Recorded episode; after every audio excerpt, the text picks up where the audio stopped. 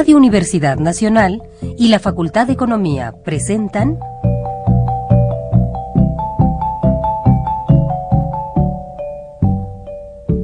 Los bienes terrenales.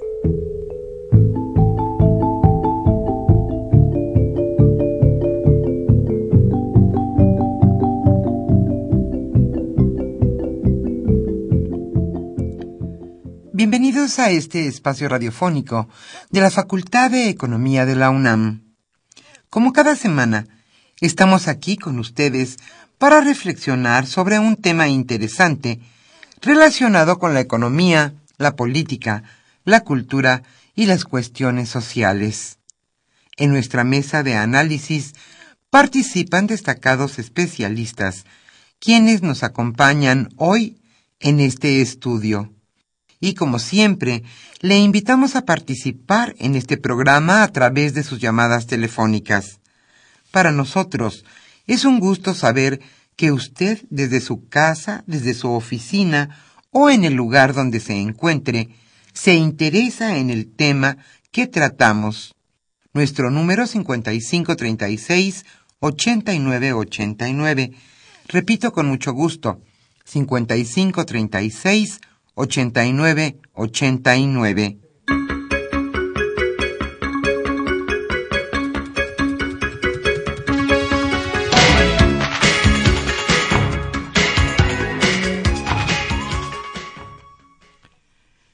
Es un gusto estar con ustedes en esta tarde lluviosa aquí en la capital de la República. Hoy abordaremos un tema que hemos denominado economía y democracia. Por supuesto, es un tema amplio y también polémico. ¿En qué punto se unen o confluyen la economía y la democracia? Hoy Alejandro Pérez Pascual charlará con Eduardo Pérez Aro. Él es catedrático de nuestra facultad, la Facultad de Economía de la UNAM, y está con nosotros también Saúl Escobar Toledo. Él es investigador de estudios históricos del Instituto Nacional de Antropología e Historia. Saúl Escobar es egresado, como decíamos, de nuestra facultad, destacado economista y especialista en el tema, al igual que nuestro otro invitado, Eduardo Pérez Aro. Le invitamos, como siempre, a participar con nosotros a través de sus llamadas telefónicas. Hoy estaremos obsequiando el libro Bloques Económicos de Antonio Gasol Sánchez. Nuestro número 5536 89 89. Repito, 5536 89 89.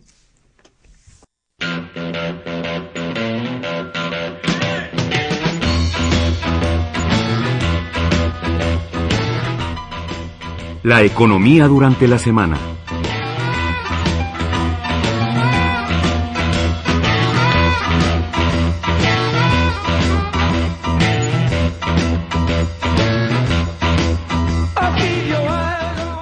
La verdad, la verdad, no es que seamos pesimistas, pero hoy el dólar se cotizó hasta en 17 pesos con 20 centavos el crecimiento del PIB fue de tan solo 0.5% en el segundo trimestre de 2015 y el avance anual de crecimiento económico fue de 2.24%. Y Hacienda, además, revisó el crecimiento entre 2 y 2.8 es la nueva estimación y previamente la previsión era de entre 2.2 y 3.2 en cuanto a crecimiento. Además, dos de los tres sectores productivos de la economía registraron descensos en el segundo trimestre del presente año. El agropecuario bajó 1.56%, el industrial 0.56%, 0,2% y solamente servicios aumentó un raquítico 0.94%.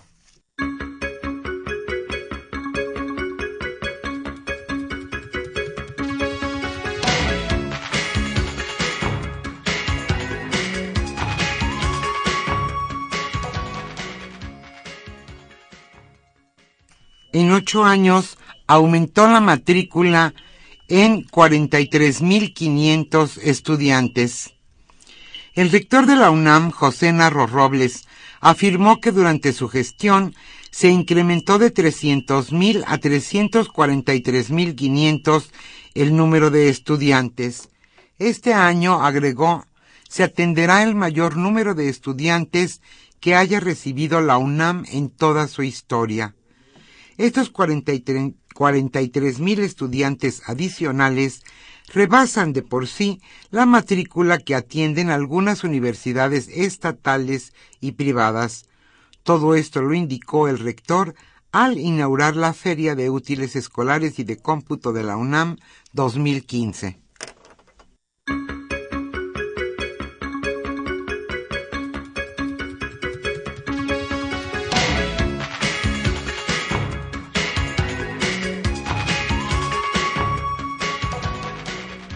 Ordenan a la Secretaría de Educación Pública suprimir plazas.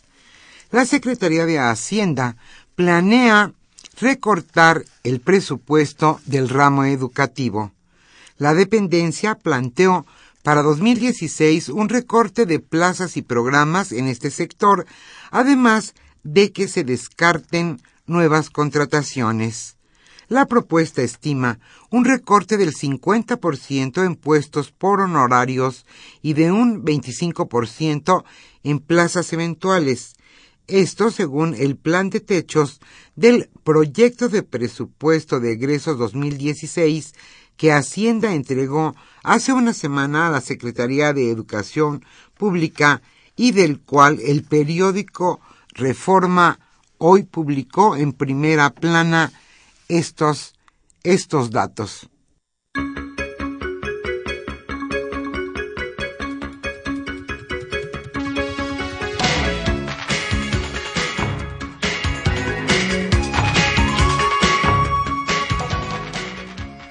Donald Trump envenena el debate migratorio. El diario The New York Times acusó al precandidato presidencial republicano Donald Trump de envenenar el debate migratorio y a la mayoría de los otros aspirantes republicanos de haber adoptado sus propuestas. En un editorial, señaló que sin importar lo que suceda con su campaña, Trump habrá envenenado aún más el debate con sus nocivas propuestas y normalizado un extremismo cuya toxicidad es aceptada por haberse ya vuelto familiar en un partido irresponsable. Las propuestas de Donald Trump son claras en hacer de los migrantes chivos expiatorios en su racismo apenas encubierto.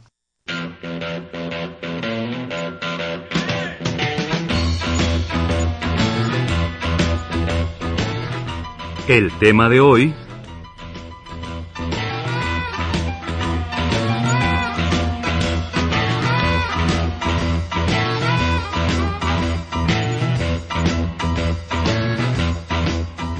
Como señalamos al inicio de este programa, el tema sobre el que charlaremos en nuestra mesa de análisis es economía y democracia.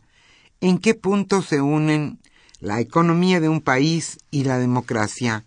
Hoy Alejandro Pérez Pascual charlará con Eduardo Pérez Aro, él es catedrático de nuestra facultad, la Facultad de Economía de la UNAM, y está con nosotros también Saúl Escobar Toledo.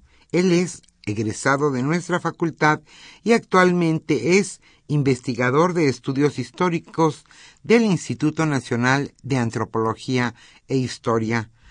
A ellos les damos la bienvenida en este estudio y a usted, amable radioescucha, le invitamos a participar a través de sus llamadas telefónicas.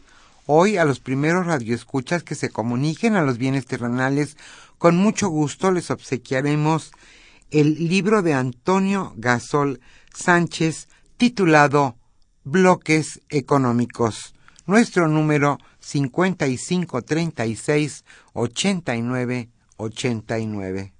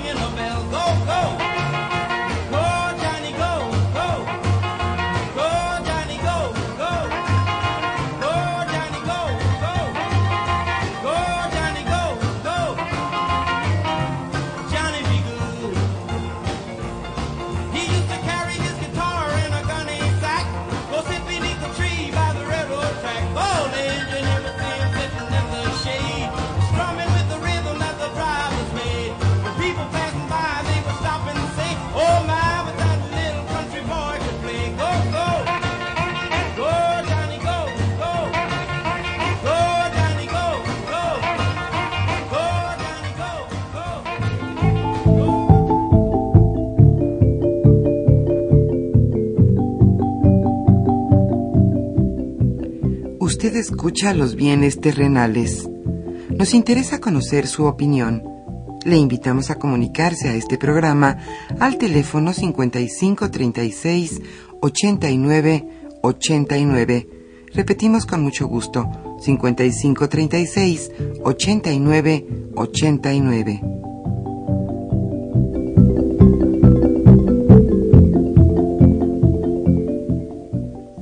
Muy buenas tardes, estimados radioescuchas de los bienes terrenales, programa radiofónico de la Facultad de Economía de nuestra Universidad Nacional Autónoma de México.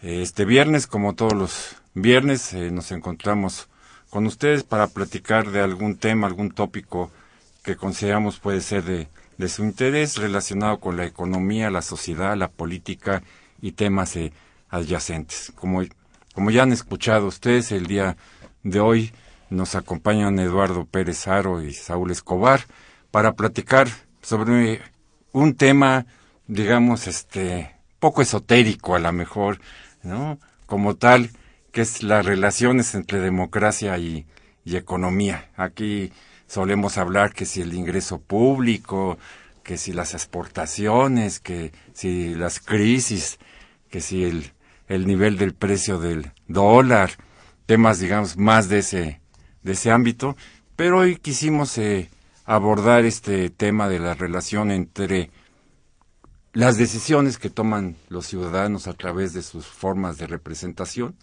democráticas y una serie de condiciones estructurales económicas que se manifiestan de muy diversas maneras que eh, de alguna manera se sobreponen O están por encima, ¿no? Del deseo de la manifestación, ¿no? De esta ciudadanía, de este sistema democrático que intenta, de alguna manera, tener una serie de iniciativas, de leyes, de iniciativas que puedan conducir ciertos procesos de la vida social y económica.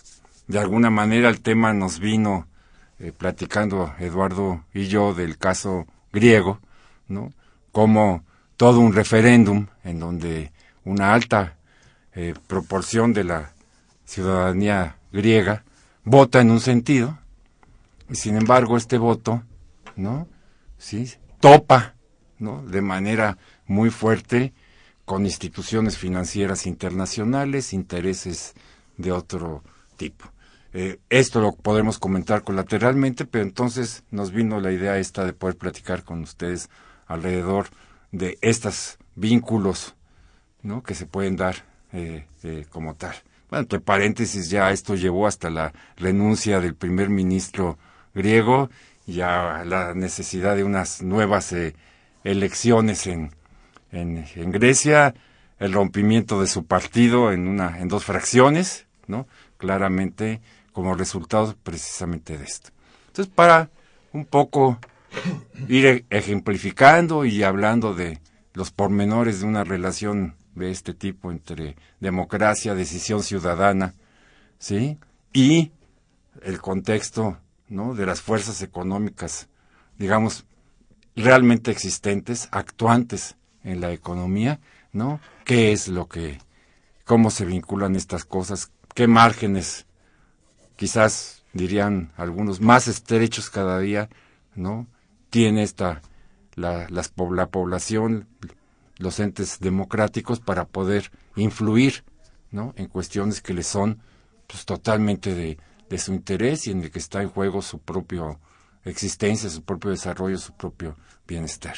Entonces, este es el, el tema, quería yo un poco aclararlo de entrada para que nuestros radioescuchas un poco no entendieran no hacia dónde vamos y no porque el tema el nombre del tema a lo mejor no nos dice de entrada demasiado. Entonces, yo no sé, eh, Eduardo Saúl, quién quisiera empezar un poco a abordar alrededor de, de, este, de este tema. Saúl. Bueno, muchas gracias por la invitación, gracias por estar, por haberme invitado a estar aquí. Eh, yo creo que obviamente tenemos que partir del hecho de que las dos cosas tienen un mismo origen histórico. Ahí donde se impone la economía de mercado plenamente, eh, surge también la democracia representativa, surge la burguesía surgen las clases propiamente dichas y se consolida un sistema en el que la economía de mercado y la democracia política representativa pues se supone que son partes sustanciales del sistema capitalista actual desde hace pues no sé que será 300, 400 años, ¿no? Eh, no siempre fue así eh, había mercado pero no propiamente una economía de mercado porque estaba digamos este condicionada, topada, restringida a ciertas eh, instituciones o a ciertos factores. Eh, no siempre hubo la democracia representativa que hoy conocemos. Eh, siempre tenemos en mente la democracia directa que se surgió, nos dicen, en Grecia, este, en donde los ciudadanos directamente se reunían en asamblea para decidir las políticas del Estado. No todos, por cierto, los esclavos no iban a esas, asambleas, entonces era muy directa, pero no muy inclusiva, ¿no? Eh, pero finalmente en el sistema capitalista, como lo conocemos hoy, pues eh, existen estas dos, eh, digamos, instituciones, el mercado, la economía de mercado y la democracia representativa. Por eso también incluso se le llama democracia burguesa, porque surge a partir del capitalismo. Y bueno, hablando de esto, entonces, este, se podría suponer que donde hay una democracia fuerte hay una economía fuerte, pero esto no siempre ha sido así. Incluso podemos contar muchos ejemplos donde las economías funcionan mal y las democracias funcionan bien, o al revés, democracias que funcionan muy mal y las economías funcionan bien. México, por ejemplo, tuvo una pésima digamos, democracia, entre comillas, la dictadura de un solo partido, el partido hegemónico durante muchas décadas o varias décadas. Único. El famoso casi único, la dictadura perfecta que le llamó Vargas Llosa, en fin, nombre que ustedes quieran, y tuvo una economía muy dinámica, una economía que incluso permitió aumentar salarios, aumentar empleo, y entonces esto de que si hay una economía fuerte, hay una democracia fuerte, no es exactamente así.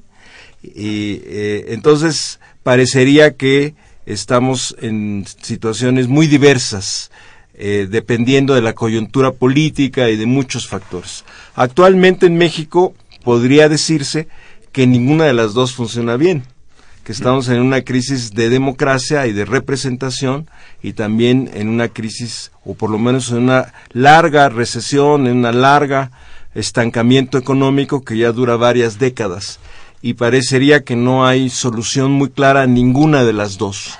Yo no quiero ser pesimista, a lo mejor el auditorio tiene una visión más optimista que yo. O más pesimista. O todavía más pesimista, pero yo digo que ninguna de las dos cosas está funcionando bien en México, porque en primer lugar hay una crisis en México que algunos han llamado una crisis humanitaria, otros una crisis del Estado de Derecho, otra una crisis de las instituciones, que está marcada pues por todo lo que hemos visto todos los días, que es violencia, asesinatos, violación de derechos humanos, este, zonas, grandes extensiones donde no impera la ley, este, un Estado que no parece responder o saber responder a esta situación y que parece implicado incluso en estas cosas. Eh, se nos fuga el Chapo y nadie sabe dónde está, y nadie sabe quién lo dejó ir, y nadie sabe quién está implicado y quién no. Y bueno, es una manifestación, si tú quieres, caricaturesca de esta crisis del Estado, a pesar de que las elecciones funcionaron en hace un poco tiempo y parecen que funcionaron, parecería que funcionaron normalmente, aunque incluso los actores políticos este, confesaron que esa elección que parecía formalmente muy limpia, pues en el fondo tenía muchos problemas. Y por el otro lado, una economía que ya lleva varias décadas de estancamiento y que hoy además tiene un bache, pues que parece que se va a prolongar todavía más. Eh, los expectativas de Hacienda y del Banco de México y de las calificadoras internacionales van a la baja y a la baja y a la baja.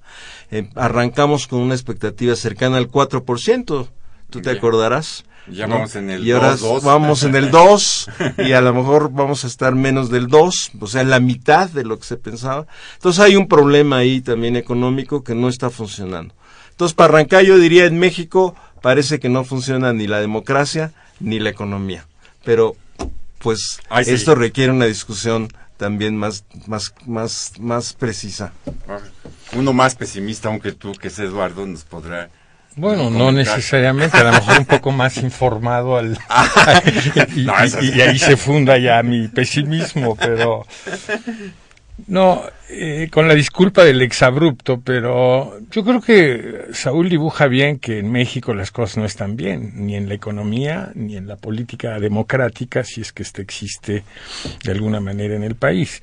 Lo, lo grave es que el entorno también tiene esa complicación, es decir, en el entorno mundial tenemos una, un, un ambiente muy adverso en las economías, ¿no? Es decir, los países desarrollados están en la lona bueno, fundamentalmente Japón, ¿no? que está presentando nuevamente eh, indicadores negativos en su crecimiento económico para este semestre.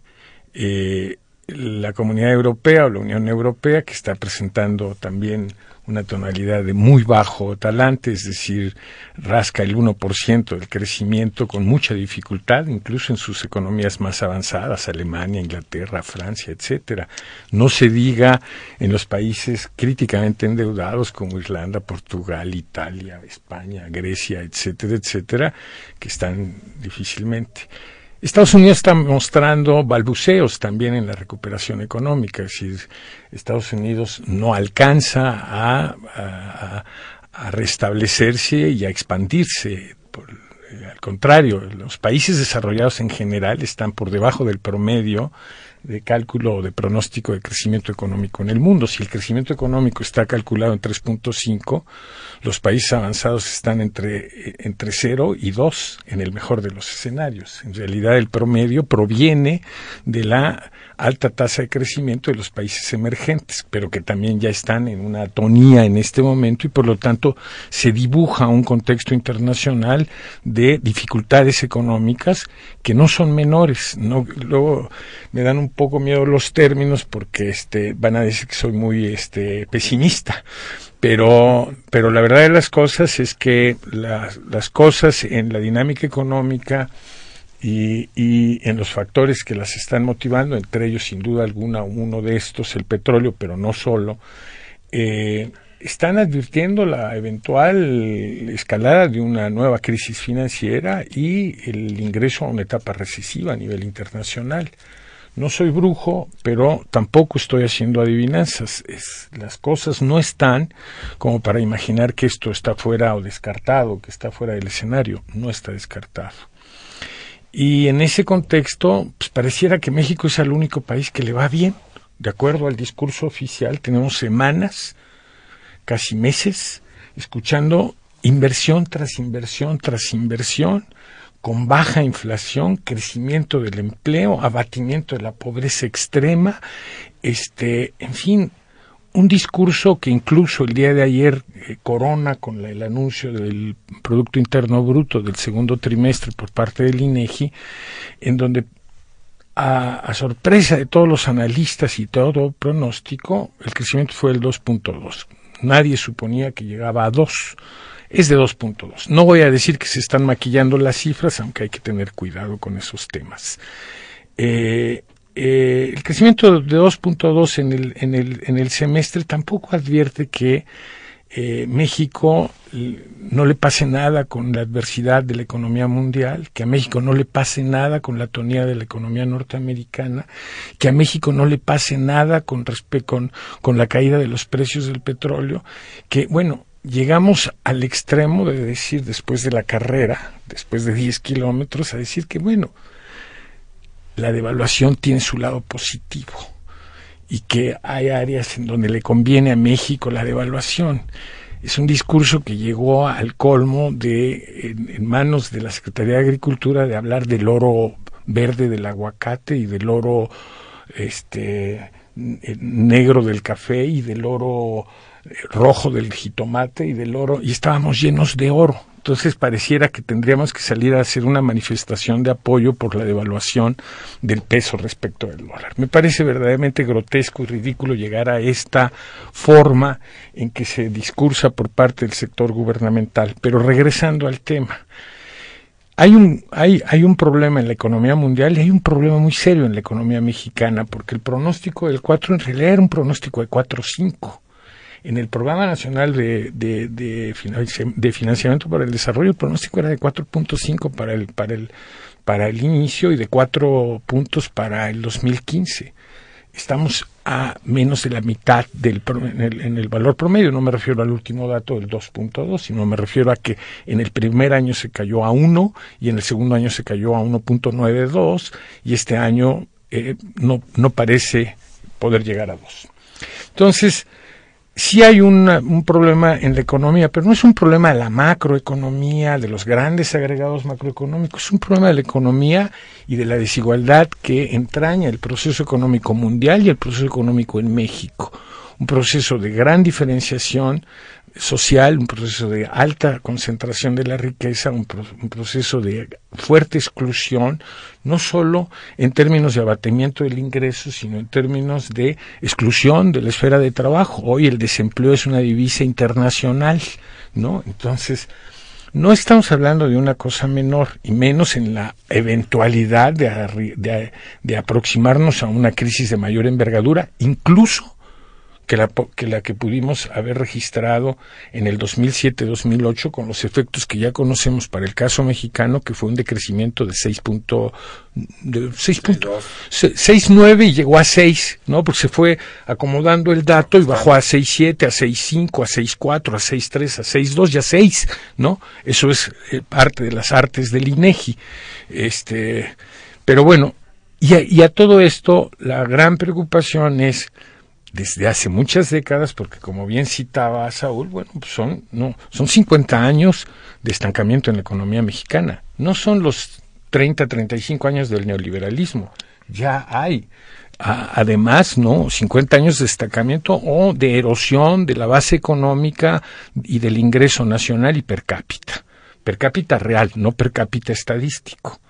Entonces, en, este clima, bueno, siempre ha habido una preocupación de cuáles son los, los, los elementos que se precisan para perfilar una transformación hacia un México y hacia un mundo de mejor talante. Y apelamos a la democracia toda vez que hemos renunciado a la revolución socialista y a la toma del poder por parte del proletariado. Perfecto, muy bien, bienvenida a la democracia. Pero como bien citabas, Alejandro, ya termino, en el caso de Grecia, pues la democracia griega decidió por el bloque de la izquierda en Grecia, llevó a Alexis, Alex eh, Tsipras al poder, abre una negociación, se enfrenta a la troika o a la, a la cuadriga del, Fondo Monetario con el Banco Central Europeo y la Comisión Europea y el Eurogrupo y toda esta mezcla de, de la aristocracia financiera internacional y este se enfrentan y le dicen, pues no, las condiciones son, me vendes todo lo que te queda como en propiedad del Estado, me pagas todo lo demás y te endeudas por los próximos 50 años, por decirlo rápidamente. Le dicen, oigan, no, pues es que está muy cruel el esquema. Sale el pueblo griego el 5 de julio, se pronuncia en contra y Alex Tsipras se presenta a la mesa y dice, oigan, dicen mis camaradas, el pueblo, pues que no, no, pues sabes qué, si dices que no, te mueres, es decir, te aislamos, te cortamos el, el, el fondo, el financiamiento, este, te sales del euro, te sales de la Unión Europea y te vas, te vas fuera del planeta, es decir, o en el mejor de los escenarios te vas con China, Rusia y los BRICS, ¿no? Pero pues, los BRICS no están en condiciones de asumir una, una confronta de esta naturaleza y bueno, al, al diablo la democracia griega, ¿no?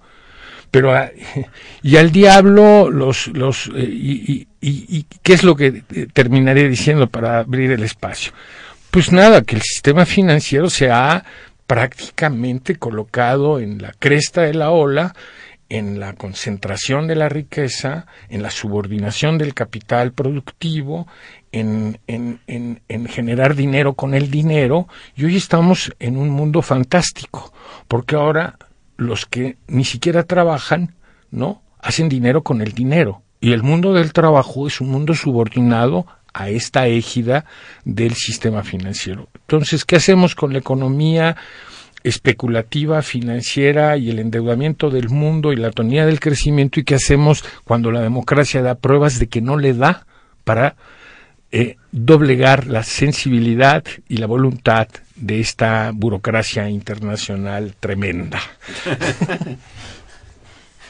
Entonces, o sea, viendo así las cosas, como, como ustedes eh, nos plantean, ¿no?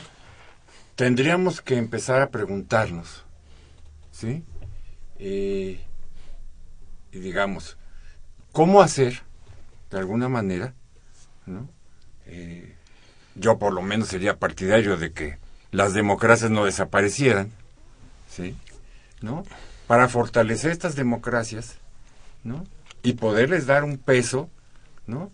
Digamos, que no van a hacer desaparecer los grandes intereses eh, económicos, ¿no? Eso nos queda absolutamente claro a todos. Poco a poco. ¿No? Pues poco a poco. Ya cuando uno tiene mi edad y poco a poco ya es muy poco, muy corto plazo. muy poco. muy poco. sí. Lo digo porque, eh, digamos, si, vamos a ponerlo en este caso, si no hubiera sido Grecia sola, si hubiera sido la democracia española, la portuguesa, este, la griega y otras, ¿no? Que hubieran dicho, oigan, ¿sí? Porque al final es un problema, eh, como nos gustaba decir en, algunos años, ¿no? De correlación de fuerzas. No solo. ¿No? ¿No? ¿No solo? No, no, yo creo que el problema de Europa es distinto del resto del mundo. No, lo pongo como un ejemplo. Sí, pero es distinto. Eh, el problema de la democracia en Europa es el problema de si se puede construir un Estado supranacional o no. Esa es la, esa es la disyuntiva. Porque tienen una moneda única, pero no tienen un Estado único. Entonces, esta contradicción entre una moneda única y un Estado no único, sino una coalición de Estados en la Unión Europea, eh, es en parte, yo digo de manera fundamental, lo que explica la crisis griega y la crisis de España y la crisis de otros países dentro de la Unión. Porque si no fuera, hubiera esta contradicción, hubiera habido o se hubieran podido encontrar salidas laterales no sé si más o menos dolorosas, pero salidas laterales a la situación que están viviendo de sobreendeudamiento y etcétera, etcétera, ¿no? Entonces están entrampados en una situación muy complicada. La Unión Europea como está no tiene viabilidad, todos lo reconocen. Porque la posibilidad de que surjan otras crisis en algunos otros estados de la Unión Europea, pues es muy eh, palpable, es muy posible. Eh, la posibilidad de que se agrave otra vez la crisis griega es también muy posible. Eh, entonces, la posibilidad de crear un, Estado supranacional que realmente decida cosas importantes eh, de todos los países adheridos a la Unión y que tiene que ver con una política fiscal única, un presupuesto único, una serie de directivas, por lo menos a nivel económico, lo que traería la, la necesidad de que el Parlamento Europeo tuviera mucho más facultades más capacidades. que las que tiene ahora, que hubiera una presidencia de la Unión Europea mucho más fuerte que la que tiene ahora, pues es un proyecto político que se ve muy lejano. Están a la mitad del camino, ¿no? Por ahí. muy lejano. no sé si a la mitad en algún punto por ahí. Pues están, yo creo que perdidos. ¿No? Porque ahora sí que no pueden ni avanzar ni retroceder. Si avanzan en la creación de un Estado supranacional, ese es un camino que van a intentar, pero que va a ser muy accidentado y quién sabe cómo termine. Pero tampoco pueden retroceder porque ni modos que decidan que el euro ya no vale y que cada, quien, regrese, a... a su moneda original. Entonces, en esta disyuntiva está una situación que no se acaba de resolver por ningún lado y que va a tardar tiempo en, resolverse, un buen tiempo en resolverse. Dentro de esta situación, bueno, sí vivimos problemas como lo que se, ha señalado aquí. En primer lugar, la hegemonía alemana. Eh, pasamos, dicen algunos comentaristas, de una Alemania europea a una Europa alemana, con una gran hegemonía, con un gran peso en las decisiones de Alemania, y esto va a causar conflictos, resquemores, este, diverso tipo de reacciones eh, y en un momento dado puede tensar dentro de la Unión Europea mucho la situación. Muy importante, Las ha tensado con países pequeños como, como Grecia, pero digamos, los pilares de la Unión, como es Francia, este, eh, pues puede también tensarse la situación con, con, con Alemania. con Gran Bretaña, ¿no? Y luego resulta, que, resulta que, que, que, la clase política, o digamos, el consenso de algunos partidos eh, incluso el conservador en, la Unión, en, en, el Reino Unido, es alejarse de Europa, no acercarse a Europa, que ahorita no está en la moneda única, como sabemos, sino ahí todavía ahí está la libre. ahí están, siguen en las yardas, entonces también no, Y circulando además chueco. y, entonces circulan por el otro lado. entonces, bueno, eso, eso ya no se puede, no, se Con puede. ellos sí no se puede. está, está, muy complicado. está muy complicado el asunto. Eh, entonces, este, ahí, ahí, este tenemos un problema que, que, quién sabe qué solución tenga. Ahora, en el resto del mundo, la problemática de la democracia a veces es más elemental. Pues ahí está el caso de China, que ustedes mismos mencionan, ¿no? Bueno, China es una democracia. No, cero. Digamos, ahí hay un partido único, hay un parlamento que, digamos, tiene una representación política, podría decirse que la realización de elecciones no es muy al estilo de las democracias representativas. En fin, hay un problema ahí de democracia que incluso tiene que ver con la libertad de expresión, con la libertad de manifestación, con la libertad de reunión.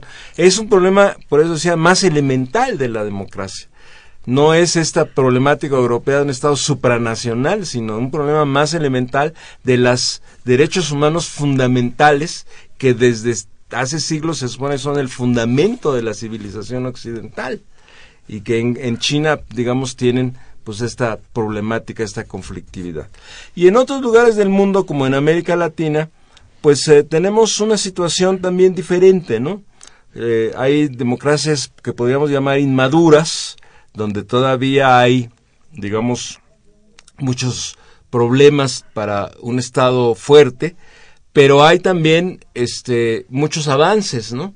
Eh, podríamos hablar de que en ciertos lugares hubo avances incluso más allá de los parámetros clásicos de la democracia representativa, como en Bolivia, ¿no? donde se habla de un Estado plurinacional con ciertos derechos de las minorías o, de las no minorías de las de las del conjunto de etnias que forman el Estado se habla de que en Ecuador también hubo una constitución muy aventajada, muy adelantada.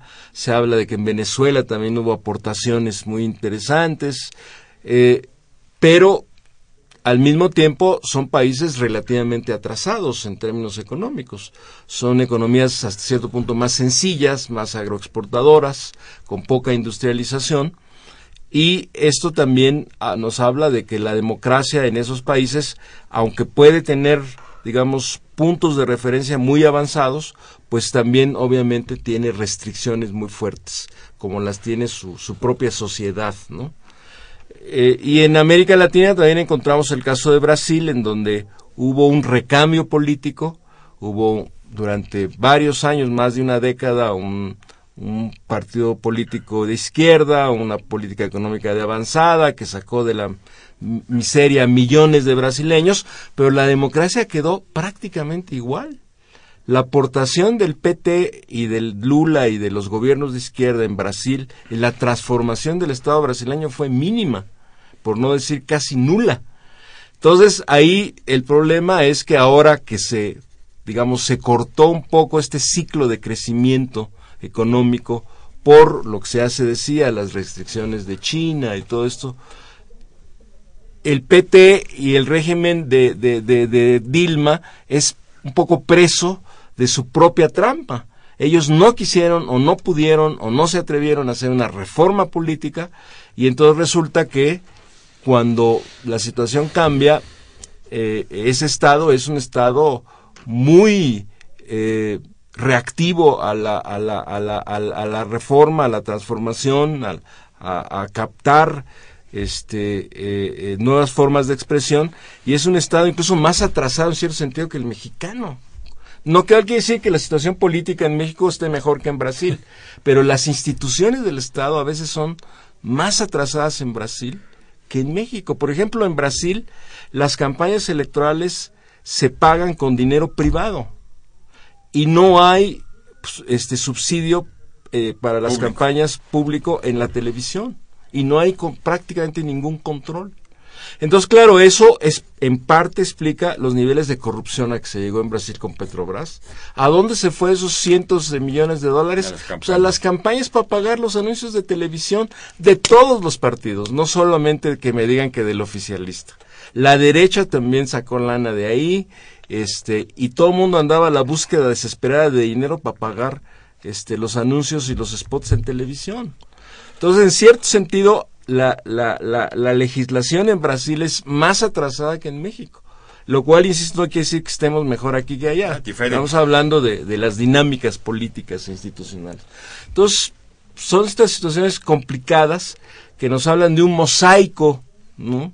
de desarrollo político muy distinto, muy diferente en el conjunto de América Latina, con experiencias muy diferentes por esta intromisión, esta irrupción de gobiernos de izquierda de algunos países y al mismo tiempo este, eh, diferentes resultados de estos gobiernos de izquierdas a nivel político. Y a nivel económico, pues también diferentes, digo, resultados muy diferentes, ¿no? Podemos incluso hablar de un, en América Latina de un bloque del norte, en donde México está incluido, mucho más integrados a Estados Unidos, que incluye también a parte de Centroamérica, y el Caribe. Y parte del Caribe, no toda, pero sí una parte muy importante del Caribe, que está muy integrada a Estados Unidos económica, social, políticamente, ¿no? Ideológicamente no sé, ahí habría que dar la discusión. Pero bueno, de las élites probablemente sí, pero no solo en México. Y en cambio en el sur hay mucho más lejanía productiva, con este este, políticamente. Hasta geográficamente. geográficamente, etcétera. Este, y esto da también un poco luz sobre las distintas dinámicas sociales y políticas y económicas de estos dos sectores de, de América Latina, ¿no? Y México, bueno, que era durante muchos años fue, digamos, la vanguardia latinoamericana ¿no? Ahora se ha convertido... Ah, pero eso ya, quedó en los libros de texto, ¿no? Bueno, pero fue cierto, ah, pero fue cierto. En un momento, En un momento dado fue cierto. México era, digamos, un poco más arrojado en su disputa, en su, digamos, en su política exterior frente a Estados Unidos que Brasil y ahora se ha invertido la situación, ¿no? Entonces estas dinámicas distintas creo que hablan mucho de una situación de América Latina muy muy, muy, de muchos, de un mosaico muy colorido, digamos, ¿no? En situaciones muy diversas. A ver, Eduardo, antes ya, ya veo que tienes muchas cosas ahí en el tintero. Seguramente no vas a poder decirlas todas porque el tiempo se va haciendo chiquito y ya tenemos este eh, las preguntas en un momento de nuestros eh, radioescuchas. Pero sería bueno si puedes entre esto eh, un poco lo que nos ha dicho Samuel, este Saúl, en este caso cómo la democracia acaba, digamos, cooptada por el dinero. Bueno, ¿sí? Eh, ¿No? O sea, porque cuesta. Cuesta mucho dinero, este, cuesta mucho dinero ganar una elección. ¿Sí? Y entonces, ¿cómo ahí, no? Entonces ya hay una subordinación incluso previa, ¿no? Te voy a financiar, pero no me apruebas esto ni esto, o me apruebas esto y esto. Y esto que es lo que a mí me interesa.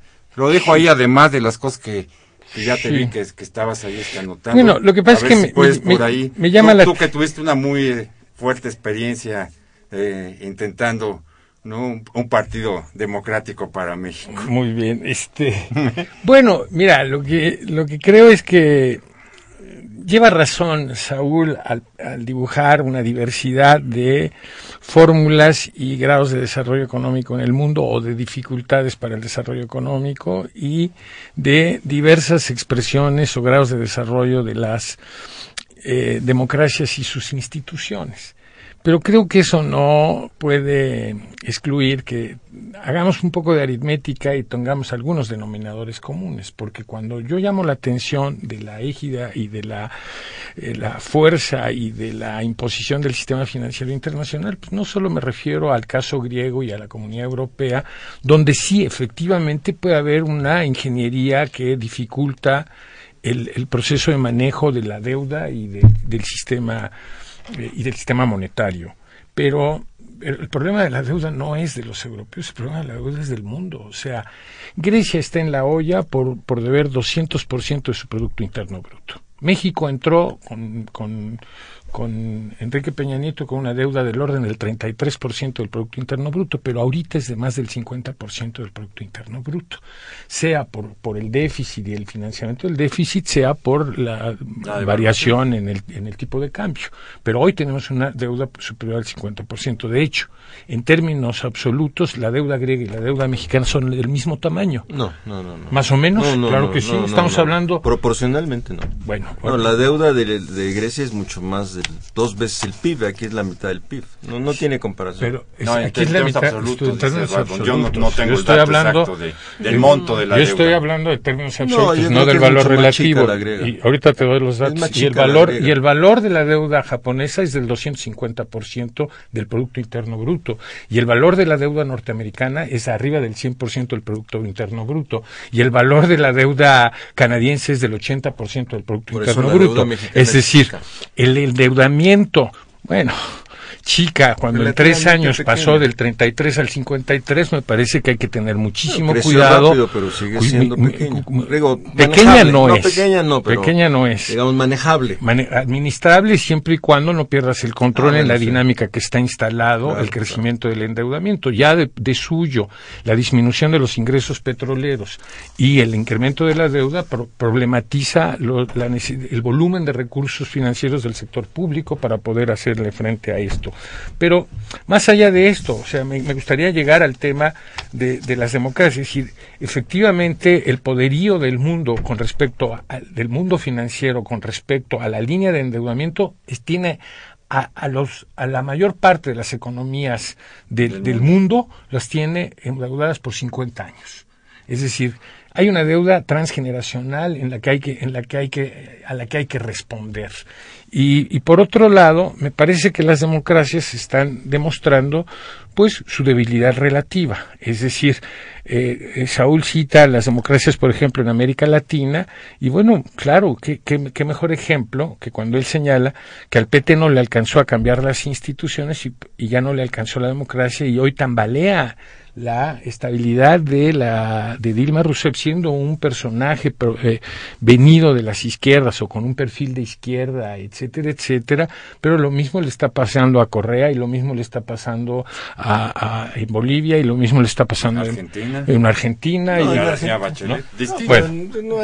en, distintos nada popular ah, en este momento en Ecuador hay movilización, en Bolivia hay movilización, en Brasil hay movilización, este hay movilización en contra de... ¿Por qué? Porque lo que están demostrando es que las democracias representativas son, bajo la, el entramado que están construyendo, son insuficientes para asistir a una correlación de fuerzas susceptible de producir eh, entendimientos, acuerdos, arreglos que puedan darle una salida a las economías y una salida distributiva, no solo del crecimiento de los agregados, sino del crecimiento del empleo e ingreso de las poblaciones. Vamos a, dar lectura a los eh, cuestionamientos, preguntas, comentarios de, de nuestros radioescuchas y creo que esto nos servirá para que podamos este, llegar a, a una, no sé si llamarle conclusión, pero sí a un, a un cierre de... Eh, del programa. Leopoldo Ruiz de Coyoacán dice, el binomio de economía y democracia le da aceptación de relacionar una con la otra. ¿De qué manera se pueden vincular aspectos de la, con la, de la democracia con la economía? En México, ¿cómo se maneja el binomio? Armando Cruz este, nos dice que dada la caída del precio del barril, el crecimiento del dólar frente al peso y la renuncia de sí, en, en Grecia. ¿Cómo se ve el panorama de la economía de México dentro de dos meses? Creo que esto un poco ya, sobre todo Eduardo, ¿no? y su pesimismo nos este nos adelantó un escenario de no, no, muy grato por decirlo de, esa, de, alguna manera Jesús Ríos de la Miguel Hidalgo para los neoliberales que manejan una metafísica del mercado la democracia en el mejor de los casos es aplicable al régimen político, por lo que al expulsar a la democracia de las decisiones económicas, son los poderes fácticos quienes deciden. Eh, Taurinio Luis de Cuauhtémoc, saludos a los invitados, muy interesante el tema de hoy, nos dice. David Gómez Sixto de Álvaro Obregón, hablan de democracia en un estado totalitario y canalla. Utilizando a Marx, la instancia última es la vida. Eh, ¿Para qué sirve la democracia si lo que nos roban es la vida? Este es el comentario que nos hace David Gómez Sixto. Eh, Juan Manuel Perrusquilla, saludos a la mesa y a la licenciada Espinosa. Que tengan un buen fin de semana. Mil gracias. Eh, existe Jorge Aguilar de Tlalpan, ¿existe democracia en el país? Se pregunta. Cuando más de la mitad de la población se encuentra en la pobreza, ¿qué papel juega la, democracia? Manuel Munguía de Iztapalapa eh, comenta muy buen tema y felicidades a la mesa. Eh, en esta mesa son honestos. Bueno, ya creo que es lo único que nos queda. Podemos estar equivocados, pero honestos sí somos. Decimos lo que pensamos. Una economía como la de México basada en la especulación en el mercado y monetarismo son los responsables directos del estancamiento en que se encuentra la economía. Y Javier Guerra, eh, están diciendo que todos los países están endeudados. ¿A quién le deben? Entonces, estas preguntas nos quedan escasos cinco cinco minutitos. Bueno, la última este, es interesante porque eh, eh, la deuda, pues muchos le deben a China. China ha comprado muchos bonos del Tesoro norteamericano y tiene en sus manos una buena parte de la deuda norteamericana. Y eso quiere decir que hay una especie como de desbalance del poder económico, ¿no? En el mundo y puede ser parte de la explicación de muchas de las cosas que aquí estamos comentando, pero es un tema que quizás otro día abordemos con más calma porque requiere de una explicación más larga.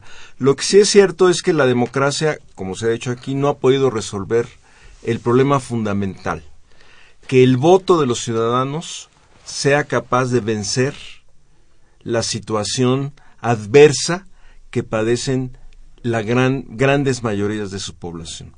Esta situación, este reto, no siempre ha sido cumplido por la democracia, porque en esa democracia representativa, bueno, pesan obviamente los intereses de los más fuertes y apenas eh, reconocen los intereses de los más débiles. Entonces, sobre todo en algún momento, como se ha hecho aquí, cuando hay una irrupción de los débiles, de los trabajadores, de los que siempre han estado sometidos para resolver los grandes problemas de esas sociedades, que es el empleo, el salario, la pobreza, la educación, la salud, pues hay un desánimo con la democracia.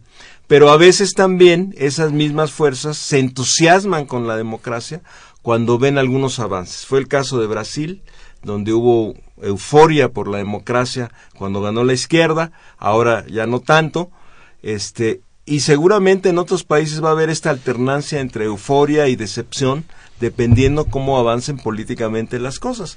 En España hubo una transformación de un movimiento cansado, harto, este, eh, altamente insatisfecho con la democracia española y con el bipartidismo español, y ahora parece haber otra vez una cierta euforia con la democracia, porque aparece Podemos como una nueva alternativa política que parece romper este bipartidismo y darle un nuevo aire a la democracia en España, ¿no? Entonces hay estos fenómenos diversos que tienen que ver con la dinámica política y las fuerzas que conducen la transformación en cada país. En México, obviamente creo que este, la democracia funciona muy mal, pero sobre todo por algo que aquí alguien dijo, se puede creer que estamos en democracia cuando hay una crisis humanitaria en este país, cuando ni siquiera los derechos humanos más elementales, que es el derecho a la vida, se respeta? Eduardo. Y bueno, mira, para, para terminar, creo que hay que tomar el caso de México y me parece que ya decía yo que no tiene un panorama próximo, inmediato, inmediato en la economía promisorio, por el contrario, creo que se le van a complicar las cosas, dicho en general, pero la democracia ha demostrado ser muy endeble, independientemente de que el estatuto formal pueda ser más avanzado que el de otros países, como citaba eh, Saúl. Lo que hay que decir es que efectivamente que hay financiamiento público, pero Ugalde el expresidente del IFE en su libro dice que el financiamiento que corre por fuera de las fuera del financiamiento público es 10 veces mayor al que está dado, es decir, está hablando de 150 mil millones de pesos que corren al margen de las instituciones, ¿no? Y entonces me parece que eso da cuenta de la fuerte debilidad del sistema democrático en México, pero aún cuando tuviéramos democracias que pudieran eh, prosperar en el, en el proceso electoral, me parece que deben de tomar lección de Grecia, de Brasil y de otros, en donde no alcanza, no es suficiente cuando la democracia queda atrapada en las urnas y no asiste como un cambio de la conciencia y de la disposición social continua para poderle dar respaldo a un gobierno que pueda encarar a las instituciones del mundo y al proceso interno para poder darle un mejor arreglo, un mejor acomodo a los motores del desarrollo y de la distribución del ingreso. Eh, muy bien, hemos eh, concluido el, eh, el, día de hoy con este tema, ¿no? que es un tema recurrente que va a estar este, permanentemente entre nosotros, ¿no? De esta vinculación. En el corto plazo nosotros volveremos a, a, ver un acto de, de este sí, sí, sí, de este tipo, ¿no? En términos, por ejemplo, cuando venga el presupuesto de, mm. de egresos, ¿no? Frente a un panorama como el que planteaba Eduardo hace un momento, ¿no? De una baja en los ingresos públicos. Sin duda. ¿No? Bueno, frente a ese hecho real, bueno, la expectativa de la democracia, la expectativa de los ciudadanos votando, ¿no? Por resolver sus problemas básicos de, de bienestar, ¿no? Pensiones, salud, educación, encuentran una barrera que se impone incluso al deseo, ¿no? democrático de el bienestar económico. O sea, estas fuerzas económicas que nos superan y que superan ¿no? la voluntad popular mm. en el supuesto de que se expresara plenamente la, la, la voluntad popular.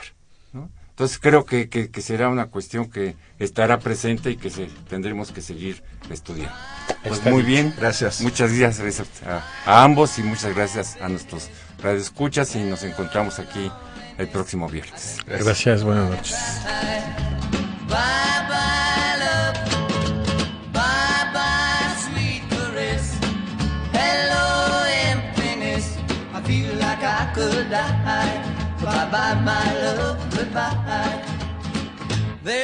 Agradecemos su atención y participación en este programa a través de sus llamadas telefónicas y la invitamos la próxima semana a la misma hora en otro programa más de los bienes terrenales. La coordinación general fue de Carlos Javier Cabrera Adame, la coordinación académica de Aníbal Gutiérrez, Roberto Cabral, Alejandro Pérez Pascual, Rubén Antonio Miguel y Leonardo Lomelí Vanegas. En los controles técnicos, nuestro compañero Humberto Sánchez Castrejón. Y en la voz y producción, su amiga Irma Espinosa, quien se despide de ustedes y le desea un agradable fin de semana.